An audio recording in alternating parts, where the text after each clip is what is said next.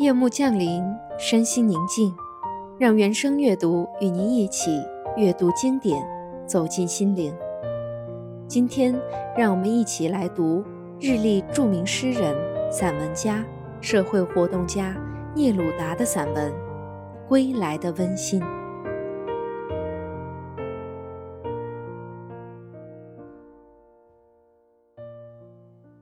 我的住所幽深。院内树木繁茂，久别之后，房子的许多去处吸引我躲进去，尽情享受归来的温馨。花园里长起了神奇的灌木丛，发出我从未领受过的芬芳。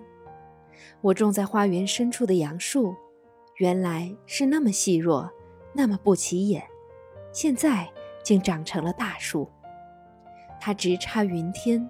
表皮上有了智慧的皱纹，梢头不停地颤动着新叶。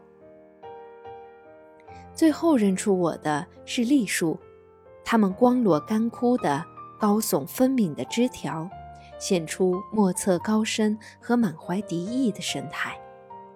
而在它们躯干周围，正萌动着无孔不入的智力的春天。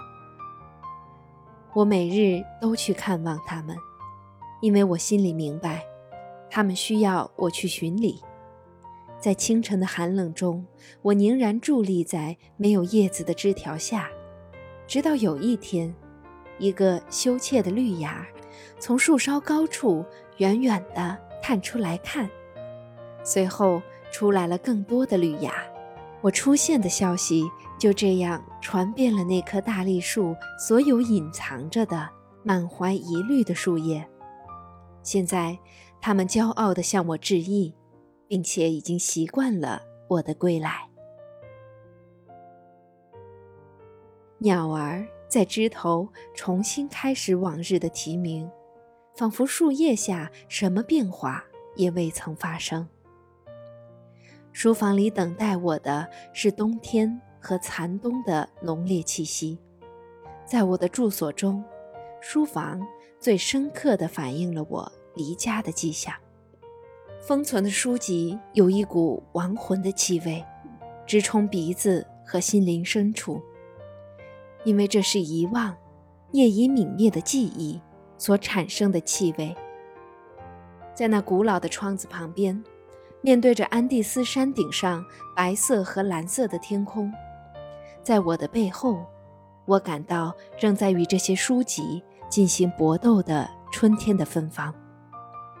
书籍不愿摆脱长期被人抛弃的状态，依然散发出一阵阵遗忘的气息。春天身披新装，带着忍冬的香气，正在进入各个房间。在我离家期间，书籍给弄得凌乱不堪。这不是说书籍短缺了，而是他们的位置给移动了。在一卷17世纪的严肃的培根著作旁边，我看到了艾萨尔加里的《图卡坦旗舰》。尽管如此，他们倒还能够和睦相处。然而，一册拜伦诗集却散开了。我拿起来的时候，书皮像信天翁的黑翅膀那样掉落下来。我费力地把书籍和书皮缝上。事前，我先饱览了那冷漠的浪漫主义。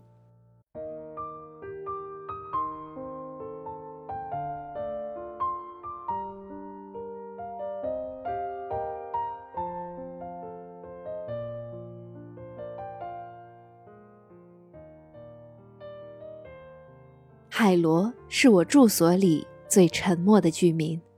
从前，海螺连年在大海里度过，养成了极深的沉默。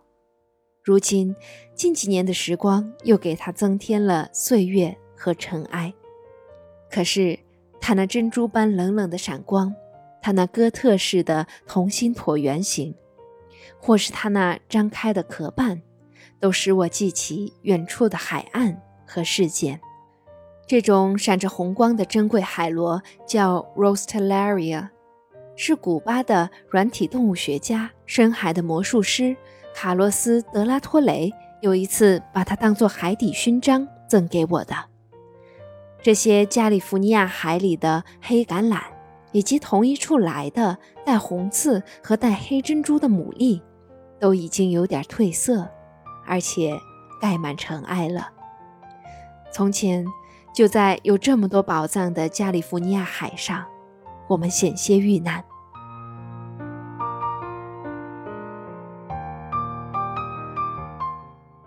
还有一些新居民。就是从尘封了很久的大木箱里取出来的书籍和物品。这个松木箱来自法国，箱子板上有地中海的气味。打开箱子时，发出嘎吱嘎吱的歌声，随即箱内出现金光，露出维克多·雨果著作的红色书皮。旧版的《悲惨世界》便把形形色色、令人心碎的生命。在我家的几堵墙壁之内安顿下来。不过，从这口灵柩般的大木箱里，我找出了一张妇女的可亲的脸，木头做的高耸的乳房，一双浸润音乐和盐水的手。我给它取名叫“天堂里的玛利亚”，因为它带来了失踪船只的秘密。我在巴黎的一家旧货店里发现它光彩照人。当时它因为被人抛弃而面目全非，混在一堆废弃的金属器具里，埋在郊内阴郁的破布堆下面。现在它被放置在高处，再次焕发着活泼鲜艳的神采出航。每天清晨，它的双颊又挂满了神秘的露珠，或是水手的泪水。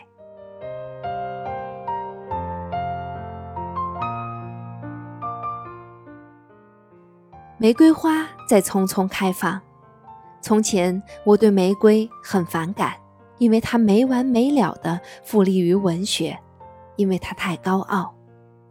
可是，眼看它们赤身裸体地顶着严冬冒出来，当它在坚韧多刺的枝条间露出雪白的胸脯，或是露出紫红的火团的时候，我的心中渐渐充满柔情。赞叹他们骏马一样的体魄，赞叹他们含着挑战意味发出的浪涛般神秘的芳香与光彩，而这是他们适时从黑色土地里尽情吸取之后，像是责任心创造奇迹，在露天地里表露的爱。而现在，玫瑰。带着动人的严肃神情，挺立在每个角落。这种严肃与我正相符，因为他们和我都摆脱了奢侈和轻浮，各自尽力地发出自己的一份光。可是，四面八方吹来的风使花朵轻微起伏、颤动，飘来阵阵沁人心脾的芬芳。青年时候的记忆涌来，令人陶醉。已经忘却的美好名字和美好时光，那轻轻抚摸过的纤手，高傲的琥珀色的双眸，以及随着时光流逝的再也不梳理的发辫，一起涌上心头。